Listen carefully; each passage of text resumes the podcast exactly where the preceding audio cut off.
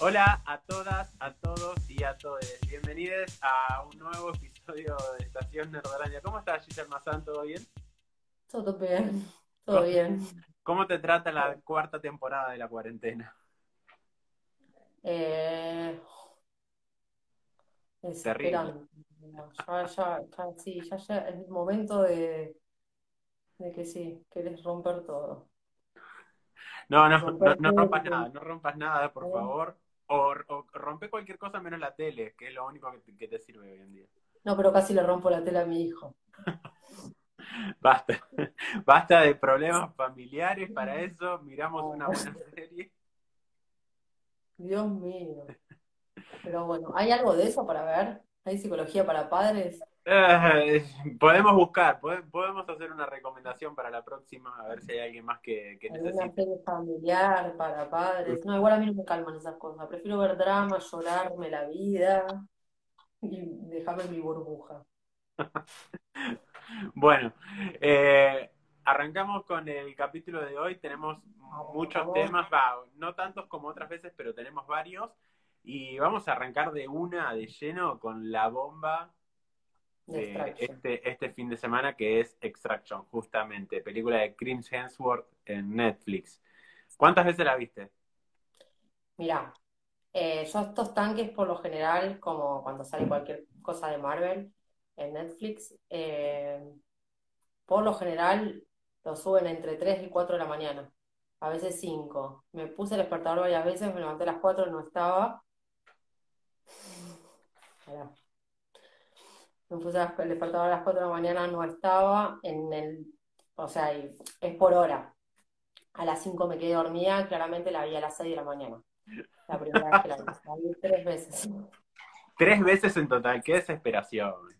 Pero te voy a contar algo, y para los que no la vieron, que no creo, porque obviamente que es una película que tiene mucha promoción, la primera parte tiene unos planos secuencia, o sea que ya vamos a ir desarrollando en la película, y es como que estaba como muy quemada, se ve que por el horario y qué sé yo, y como que estaba prestando atención, y en vez de seguir la película, eh, había, había momentos de caos, o sea, que, que, que lo sentía caótico, ¿entendés? Porque el, el plano secuencia puede ser muy bueno o puede ser un desastre. Pues se notaban hasta los cortes, que yo nunca Claro. los noto. Yo le noté, le notaba los cortes en ese momento. Dije, para, no es una película para esto. Entonces, bueno, ahí corté el switch de la cabeza. Y dije, bueno, basta, Gisela. Después a la noche la vi en 4K, que encima estas películas de Netflix están filmadas en 4K. Así que vi todos los detalles cuando mete la cámara dentro del auto, es brillante esa escena. Eh, y bueno, y nada, después la volví a ver otra vez para disfrutarla. O sea, pero bueno, nada, no, no es una película que te deja demasiado, pero bueno, me gusta, sé yo. No, no, es, Ahora te voy a es explicar una, por qué. es una película de acción y Es una pero película de acción, para mí el género me gusta. Si puedo empezar, te, te cuento. Eh, el director es, Sam Hargrave. bueno, que no, nunca lo había visto en, como director. O sea, siempre lo vi como doble de riesgo porque fue doble de, del Capitán América. Eh, sí, coreografiaba muchas eh, acciones y ya trabajaba con los hermanos rusos porque ya había trabajado con las dos Avengers y él ya venía trabajando en Capitán América, además de Atomic Blonde y otras películas que hizo, pero con los hermanos rusos ya como que tenía una trayectoria. Sí, perdón, igual también, de hecho, con Marvel venía trabajando desde Avengers. Eh, Sí, porque, con Whedon. claro, exacto, porque me, me dijo, casi, casi digo me dijo, Eh, lo escuché decir que conoció a Chris Hemsworth en la filmación de Avengers, así que desde ese momento ya, Sí, ya con conexión, sí, en la, en la primera. El tema es el siguiente, tenés un doble de riesgo, coordinador de doble, coordinador de dobles de riesgo, y encima es eh, coreografía todas las peleas y todas las escenas de acción, las coreografía él. ¿A qué me hizo acordar esto? A la mayoría, ¿qué saga de acción tiene éxito actualmente? Es John Wick. Y el director, increíblemente, es como él, es un doble de riesgo. Claro, Así que nada, o sea, nada más que el tipo, el eh, John Wick, se toma como unos planos mucho más largos para disfrutar más la escena y coreografiarla de otra manera. Pero, pero sí, me encantó, me encantó. De hecho, los, los hermanos rusos iban subiendo videos del tipo como iba haciendo, claro, si, bueno, si ves la trayectoria del tipo siendo doble de riesgo, además participa en la película. Eh... Sí, tiene un cameo muy breve. Más o menos, bueno, sí, pero lo, este, lo, lo diferenciás. Sí, sí, obvio, obvio. La diferencias, es el francotirador. Y bueno, o sea, teniendo todo, teniendo todo ese condimento, digo, bueno, ¿cómo funcionó? No es John Wick, sí, sí, no, no voy a entrar en la comparación de John Wick, pero digo, ¿por qué funcionó tanto? Y porque el tipo, el mismo tipo que te está, que, está atrás de la escena de acción, eh, está, está, como director, o sea, me pareció como una función como demasiado acertada. No sé, no sé, decime vos qué. sí, de hecho, eh, hemos compartido cosas en nuestro Instagram de varios detrás de escenas y fotos de Extraction. Y mm, una de las cosas que, a mí más me, copó ver es cómo el chabón estaba en el, en el auto, sentado delante de todo, filmando, y donde el auto frenaba, el chabón se tiraba del auto y, arrancaba a correr y seguía. Una bestia, una bestia. En ese sentido, y se nota mucho en la, en la peli el, el perfil de, este chabón porque no va para nada a un tipo de cine clásico. La escena, como vos decís, la de, la de plano secuencia, yo la disfruté muchísimo. Te das cuenta, obviamente, de los cortes y demás, eh, pero yo creo que en ese momento dije, no o sea, esto no es para analizarlo al 100%, es para desenchufar el cerebro y, y, y mandale, mandale mecha. Eh, porque la verdad que se disfruta mucho, mucho.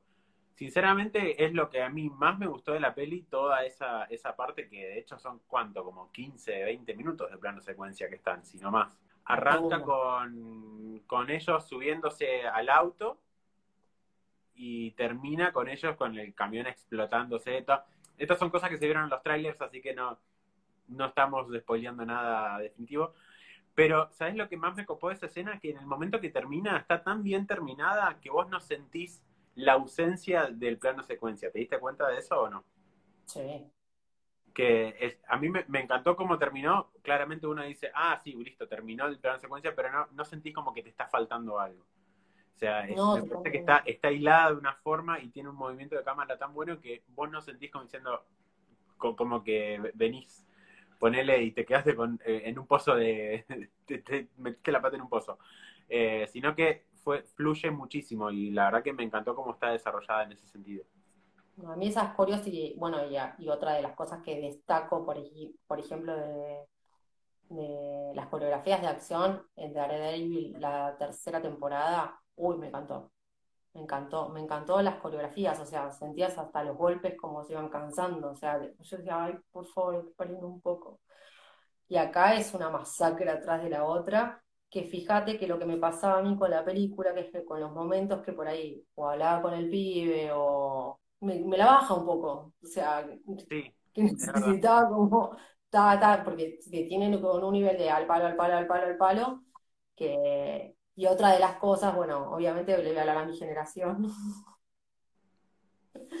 que claro, porque cuando ves una, ese derramamiento de sangre me hizo acordar al cine eh, de videoclub de los 80, de los 80 y pico, 85, 86, la película Cobra de Stallone y la película Comando de Schwarzenegger. O sea, me hizo acordar esas dos películas. Pero bueno, eso es mi generación. Bueno, igual yo creo que si a Chris Hemsworth vos le decís que, que como héroe de acción lo comparás con Schwarzenegger y Stallone, yo creo que el chabón está recontento. O sea, creo que él está, está formando parte de esta nueva generación de, de, héroes de va, acción. Va, va, va, va, genial el chabón. Va por ese camino, ¿eh? Sí, va por ese camino. Lo que pasa es que todavía está medio, medio estereotipado como Thor. Sí, obvio, obvio, le va a costar todavía salir un poquito ahí. Hasta que se le salga eso. Yo vi una película, una película de él muy buena, eh, no sé si la viste, se llama Rush, que es la eh, historia de Nicky. Es la historia de Nicky Lauda. Ah, la del que corre carrera. Claro, que eran, o sea, eran dos competidores, o sea, enemigos en la pista. La historia es re linda que encima estaba así, porque recién lo, lo habían casteado para, para Thor. Claro. Después Marvel le puso, le, agrandó 20 kilos de músculo, no sé, la, cosa que hace Marvel. pero, pero estaba flaco a comparación de lo que es ahora, que es un animal. Pero va por ese camino. Excepto No para, no. para Endgame, que lo pusieron gordo, pero después para el resto. Ah, está, está impecable. Sí, de hecho, y- el chabón hizo un trabajo de entrenamiento súper, súper grosso para, para esta peli.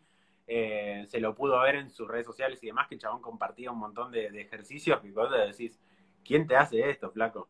¿Quién? Nadie. Pero bueno, Eh, pero todo el tiempo estaba compartiendo cosas, así que en ese sentido se recontra preparó igual para esta peli, así como, como cualquier otra película de Marvel.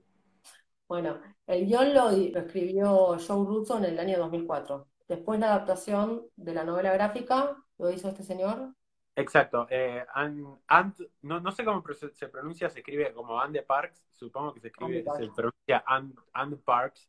Eh, hizo la adaptación a la novela gráfica y los dos hermanos rusos eh, también eh, estuvieron ahí en guionando el cómic este que se llama Ciudad y transcurre en Ciudad del Este y tiene una niña en lugar de un niño, o sea, cambian un Sí, par de cosas. tiene un así. par de cositas. Eh, el nombre del protagonista es el mismo, pero después el re- van cambiando un montón de cosas. Y los dibujos de cómo era el nombre que ya se me olvidó. Vos lo tenías por ahí. No, el ilustrador, Fernando Sí. León González, es un español. Bueno, El otro que Eh, lo así que bueno, de ahí salió toda la idea original de esta peli. De hecho, un- hay como muchos rumores y cosas de que, de que ya están queriendo hacer una, una secuela, spin-off, precuela, hay que ver qué, qué pueden llegar a hacer. Yo creo que después de todo el éxito que está teniendo en, en Netflix, yo creo que no me extrañaría para nada que quieran hacer eh, otra peli de, de, de esta saga, de esta franquicia, digamos. Eh. Sí, algo, algo seguramente van a, van a, van a hacer. Lo que pasa es que hoy los hermanos rusos tienen otro poder en Hollywood que en el año 2004 claramente no lo tenían, porque ellos lo habían pensado para, porque en realidad, como está planteada, es una película para ver en cine, es una película para una sala grande, no es una película para ver en Netflix. Claramente es una película para poder pagar una entrada de cine. Entonces, cuando la pensaron en su momento, en el 2004, con el- de protagonista con Matthew McConaughey, eh, nunca se dio esa posibilidad, pero bueno, hoy los hermanos rusos convocan y tienen otro poder, bueno, son los directores de la saga más exitosa y taquillera de la historia del cine. Sí, exacto. Bueno, de hecho, justamente eh, hablando de, Endgame, el, el director, Sam Hargrave, fue director de la segunda unidad de Avengers Endgame. Bueno, eh, ¿algo más te queda para hablar de Extraction o Misión Rescate? Misión Rescate, no, después eh, mencionar algunas cositas de la película. La película narrativamente por momentos me pareció como caótica la narración, pero bueno, no ese es el objetivo de una película de acción. Eh, si quieres acompañar lo que me pasó al principio con los planos y todo eso, tiene unos planos muy buenos, pero no, si te empiezas a detener en los planos y analizar, es como que pierde el sentido y es más para disfrutar y para relajarte y no pensar tanto. Y, bueno, y todo lo que dije, y no todo, todo lo otro. Perfecto, perfecto.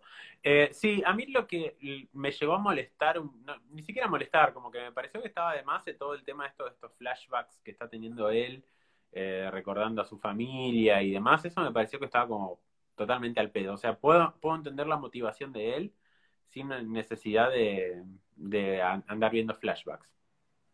Pero no sé si tenía motivación, para mí no tenía nada que perder. Claro, bueno, sí, Como que Sí, después se quiere como reivindicar, pero es como que, o sea, por eso, por, él- por, por eso es tan temerario, porque al no tener nada que perder, o sea, al ser un mercenario, y listo, ya te he rejugado, te, te, te voy y te la pongo, aparte con armas de fuego todo el tiempo, con armas de guerra. En el momento que le está disparando, es, es bueno, una de las chicas sale helicóptero, quiero disparar una de esas. No sé, ¿viste? Cuando me dieron ganas volar un helicóptero. salir a matar gente. No, no sé, no sé si de matar gente, pero esa sensación de tirar con, con esa, o sea, imagínate que vos estás disparando una pistola y ya la, la pistola te pega un culatazo y te, te tira un par de metros, imagínate con esa bazooka. No sé, no sé dónde termino. Pero bueno, pero es la experiencia. Bueno, Bueno, seguimos adelante, ¿te parece? Vale. Perfecto. Bueno, eh, les voy a hablar ahora sobre dos series nuevas que salieron en Quibi. ¿Se acuerdan que el, el capítulo pasado les estuvimos contando de esta plataforma? Eh, claramente son estos capítulos cortitos eh, y en esta oportunidad hay dos series que salieron después y tuve la oportunidad de verlas. La primera se llama eh, 50 States of Fright, que son algo así como 50 estados del miedo y en lo que se basa puntualmente es, en agarrar estado por estado de Estados Unidos e ir contando como en cada uno una historia de terror. El primero eh, que vi se llama The Golden Arm y trabajan eh, Rachel eh, Bosham, más conocida como Marvelous Mrs. Maisel, y después eh, alguien que vos estoy segura que, que conoces, que se llama Travis Fimmel, más conocido como Ragnar de Vikings, exacto. Eh, bueno, es, la diferencia que tienen estos es que son, en, en, lugar de toda una misma historia, en este caso son tres capítulos para contarte una historia. Bueno, los primeros están dirigidos, escritos y producidos por Sam Raimi, que es una de las eminencias más grandes de, del terror, antes de incluso de haber hecho eh, Spider-Man. Y la verdad que me parecieron como un toque predecibles. Pero lo que sí me encantó todo el diseño de producción que tienen dando vuelta. El segundo se llama Ball of Twine, eh, Kansas, y transcurre claramente en Kansas. Y en ella trabaja Ming-Na Wen, no sé si lo estoy pronunciando bien, pero es la básicamente la, la china de um, Agents of Shield y la que trabajó también en The Mandalorian. Eh, sí. Y después hay otros, otros nombres que van a ir apareciendo, como el de Asa Butterfield, eh, más conocido por Sex Education. Eh, así que bueno, nada, la verdad que no, no, no vi más de estas dos historias, o sea, seis capítulos en total, pero supongo que viene bien. La que sí terminé de ver es otra que se llama Stranger, eh, donde habla mucho sobre el acoso y violencia de género, un poco también y demás. Y es una mina que es, está siendo perseguida por un chabón. Eh, ella es Micah Moore eh, y trabajó en It Follows y Greta. Y él es Dane Diham, que bueno, lo pueden conocer de, de Amazing Spider-Man 2 y Valerian. Esta, me, esta serie me gustó bastante más, de hecho hizo que terminara un capítulo y quiera ver otro, porque tiene como esos cliffhangers al final de cada mini capítulo que te dejan como bastante pensando. Así que me, me, me gustaron estas dos. No tanto la de Sam Raimi, de hecho igual vi solamente dos historias, pero por ahí hay que, hay que ver cómo, cómo la siguen desarrollando. Pero bueno, son dos cositas. Eh, recuerden que Quibi la pueden contratar gratis por 90 días, así que bien. Eh, pero bueno, nada. Hay que salir un poco de la comodidad de, Netflix y de YouTube y empezar a buscar cositas por otro lado, porque el mundo está lleno de cosas para ver, chicos. De hecho, después de que Gise nos hable de otra cosita, vamos a hablar de una de otra plataforma que ya hemos nombrado, pero bueno, no voy a ir spoilando nada. Así que, Gise, te dejo. Sí. En el, en, en el medio estaba pensando que tenemos que hacer tipo esa videollamada. ¿Viste la que hizo Meryl Streep? Y los ponen Dale. O sea, es la única forma de que me ponga en pedo. Eh, podemos hacer, y sí, y cantamos o hablamos, no sé, de chongo. De una, una videollamada, te imaginas, censura total. Censurado. Voy a hacer una breve reseña de la película Sergio. La película Sergio tra trata la vida del diplomático Sergio de Melo. Eh, el director es Graham Becker y el guion es de Graham Barton, que es el del Club de los Estafadores. Pero el director de eh, la película es el mismo que hizo el documental un par de años antes, en 2009 creo. Bueno, es la vida del diplomático que se conoce, o sea, que tiene, tiene todo un antecedente en, en, Irak. Fue cuando, cuando Estados Unidos, cuando, bueno, el atentado el conocido de las Torres Gemelas del 2001, eh, estaba el tema de los aliados y los que no eran aliados, y bueno, y la ONU estaba metida ahí en el medio tratando de poner paz. En el 2003 cae Saddam Hussein, y entonces, o sea, están en un tema diplomático y en un tema problemático a nivel país que querían ejercer la democracia y tenían las tropas eh, norteamericanas instaladas ahí. Bueno, le meten un bombazo y el tipo termina muriendo abajo de los escombros. Esto no es nada spoiler porque en realidad es, es algo que pasó. No solo murió Sergio de Melo, que era el representante, sino que también murieron un montón de, gente de la ONU. Los protagonistas son Warner Moura, que luego por ahí lo conocieron como la serie, lo, lo, tienen que haber visto en Tropa de Elite, que es, un actor excelente. Eh, hay gente que no le gustó en la serie Narcos, a mí me encantó, porque bueno, le veían la, la tonada brasilera, pero a mí como actor me parece brillante, aparte es un latino, y, y, la chica que representa el amor de él es Ana de Armas, que es la cubana, que representa a una argentina, porque él se termina enamorando de una argentina. Bueno, la historia y la... ¿Hace bien la tonada argentina? ¿O no? Está, en inglés. Ah. Está en inglés. Está en inglés. La serie está en inglés y por momentos está, eh, bueno, él hablando en su idioma, porque a él le, como que le cuesta salir del portugués, ¿eh? De hecho, lo que le criticaba mucho en Pablo Escobar es que no le salía la tonada del, de colombiano. Decía maldito berraco y lo decía con un tono portugués. ¿Entendés? Era como raro escucharlo. Pero igual a mí la actuación de él me parece impecable. Pero acá la actuación para mí se la lleva toda Ana de Armas. La, cubana me parece brillante la actuación de, esa mujer.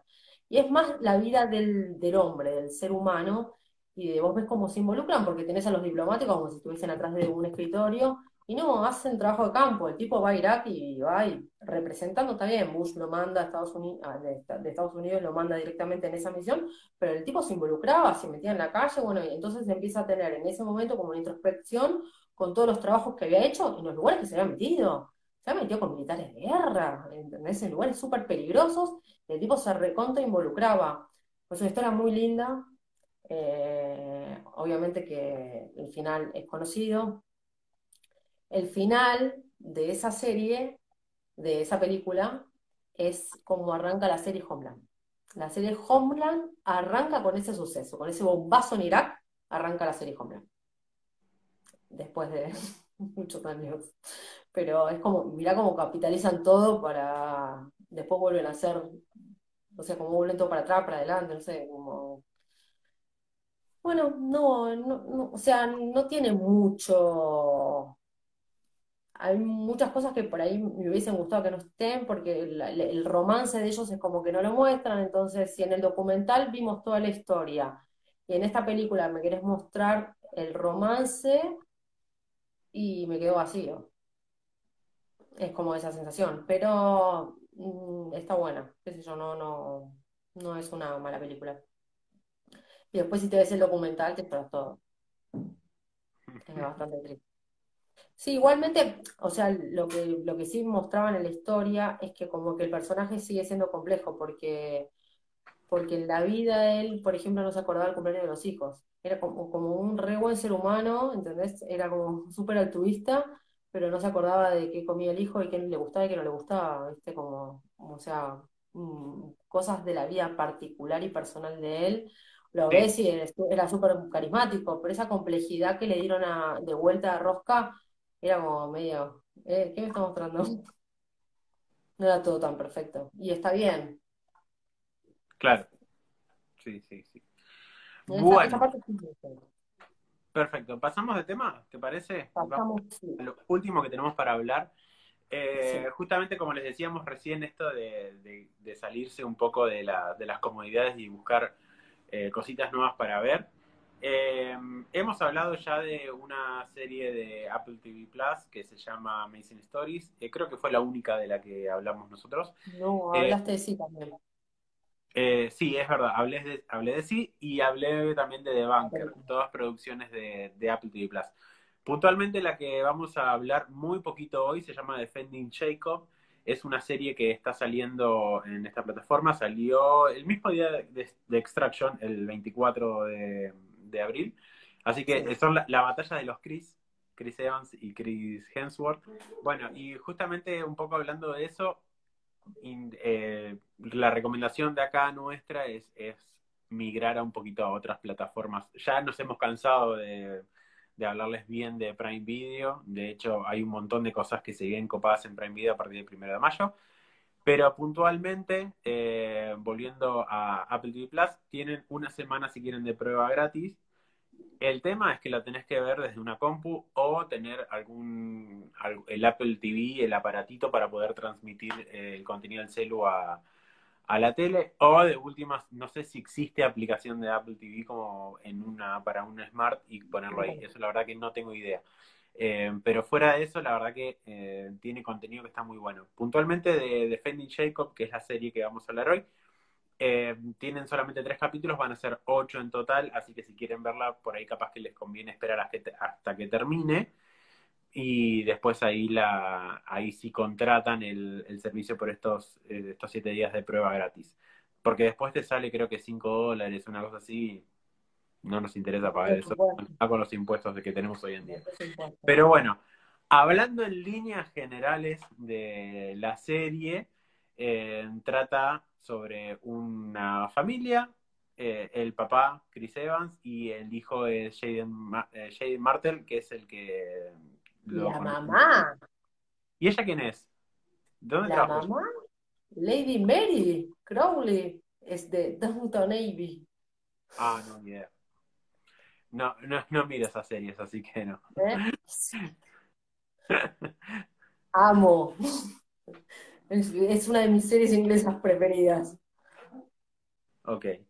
Bueno, y mm, puntualmente lo que sucede en esta historia es que asesinan a un niño en este, este que, es como un pueblo, porque es chiquito el lugar, una ciudad muy pequeña, y el principal sospechoso del asesinato es el hijo de esta familia. Así que, bueno, a partir de ahí se va desarrollando todo, teniendo en cuenta que Chris Evans es fiscal y que al principio estaba a cargo del caso y claramente después lo sacan porque ya no puede seguir involucrado con, en el caso con su hijo siendo el acusado. Eh, ¿Qué te pareció los tres capítulos? El otro fiscal es el de, de Orange is the New Black. ¿El, qué? ¿El, otro, ¿El otro fiscal? Ok. No me acuerdo el nombre, es de, de New Black. Eh, a mí la serie me encantó, me ella me encanta, él, bueno, me, me vuelve loca, pero sí tengo esa sensación de, de de que la que me está dando mucho indicio de por dónde va la, cosa es ella y él encubriendo. Él es como que no está reconociendo a, lo, que pasa, es como que lo está encubriendo y ella se está dando cuenta. esa es la sensación que tuve yo, creo que te lo dije. Igual faltan cinco capítulos más. Claro. me parece que la madre, la madre que lo parió me parece como que está, ya está pensando de, otra, de otra manera. Si el hijo realmente es inocente. Hay un dato que yo no sé si es verdad o no, así que no, no estoy seguro que sea spoiler, que es el siguiente. Apple, la empresa Apple, no deja que ninguna persona que haga películas use celulares Apple si es un villano. ¿Se entiende lo que digo? O sea, los villanos en Hollywood no pueden utilizar celulares Apple, tienen que usar otros celulares, porque la empresa no lo permite. Ahora, si nos pasamos a una serie de Apple, está más que lógico que todas las personas van a tener un iPhone, pero como de una. Bueno, hay una persona en la serie que no tiene un iPhone, que dándote a entender de que es el sospechoso. Pero también la serie, además de que te lo muestran con un celular que no es un, no, es un Apple, no es un iPhone, eh, te dan el indicio de que claramente en algo malo está metido. Entonces yo no sé, para mí después van a dar vuelta a la tortilla y en realidad esta persona va a ser totalmente inocente. Es lo que yo pienso. Pero bueno. No, yo no, yo pienso todo lo contrario y para mí esto va a versar un drama familiar. Para, vos decís que es el pibito. Para mí, claramente. Para mí la madre ya, ya, tiene antecedentes. Ya, ya ella ya le vio el indicio de, si bien los psicópatas de algunos pueden desarrollar otro tipo de bueno, no, quiero hablar de la parte psicológica de, de, los seres humanos porque pero como que tiene una actitud de ira contenida Y la madre lo nota Sí. y empieza a Sí. recapitular. Es que de hecho los tres, los tres personajes como que están todo el tiempo ocultando cosas.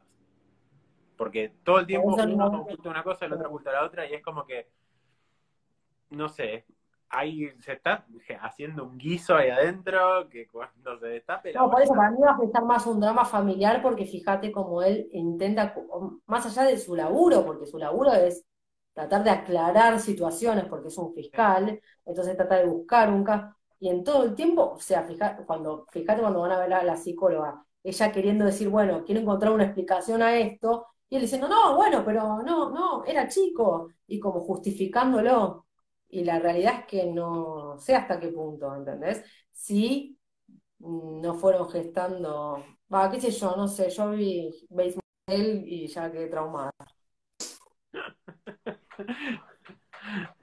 Bueno, pero bueno, es eso puntualmente lo, lo que pasa con, con esta serie. Pero bueno, no sabemos, la realidad es que faltan cinco capítulos, así que estamos hablando por puras deducciones y puede ser mm, sanata. Exacto, por ahí, o sea, claramente ustedes pueden esperar a que salgan los ocho capítulos y ahí la ven completa. Eh, nosotros ahora vamos a tener que buscarnos alguna forma de verla. Eh, porque ya, ya, ya nos suscribimos y nos tenemos que dar de baja hoy, así que bueno. Pero bueno, eh, ¿algo más tenés para hablar de esta serie? Ah, yo lo que tengo para decir de esto es que mm, es una producción de Paramount Television, además de con Apple TV Plus, y que está producido por Chris Evans. Bueno, eso ha sido todo por este episodio. Nos vamos antes de que Gisela se caiga dormida. Eh, espero Todo que por les haya. todo por ¿Eh? maratonear, todo por maratonear, ¿no? Me tengo que levantar a las 7, me tengo que levantar a las 7, me tengo que levantar a las 7. Y me veo seis capítulos de una serie. Bueno, sabes que yo eh, retomé ahora The Walking Dead, que la tenía recolgada, eh, y Prime Video ya tiene la temporada 9, en Netflix todavía no está, pero Prime Video sí la tiene, No, así no. que me puse a verla y eh, me, me está gustando y me quedé re manija anoche y momento digo, no, apago y me voy a dormir porque ya era re No. Yo también dije lo mismo, y me daba vuelta, y, pero la tenía de fondo y no podía, y escuchaba lo que pasaba y decía, no, no, tengo que verla, tengo que verla. Y me la terminé. Bueno, eh, si bien. quieren ver y o escuchar este episodio, ¿dónde lo encuentran, Giselita? Se encuentran en YouTube y en Spotify como Estación Nordolandia. Y bueno, las redes sociales tenemos Estación Nerdolandia en Instagram, donde van a encontrar un montón de nerdonoticias, nerdomendaciones y un montón de cosas más. Y eh, Giselle Mazán y Seba Deus. Y en Twitter nos encuentran como E-Nerdolandia y Giselle Mazán. Yo Twitter, olvídate, no hay chance. Así que bueno, eso ha sido todo por hoy. Espero que les haya gustado. Recomiéndenlo si les gusta. Está además decir que se suscriban y todas esas cositas que saben hacer ustedes. Eh, nos vemos la próxima y que tengan una linda semana. Chau, chau. Eh, ah, Hargrave. Sam Hargrave. No, Sam. Sam. Sam Harg- Hargrave. Hargrave. Hargrave. Hargrave. Hargrave. Bueno, Hargrave.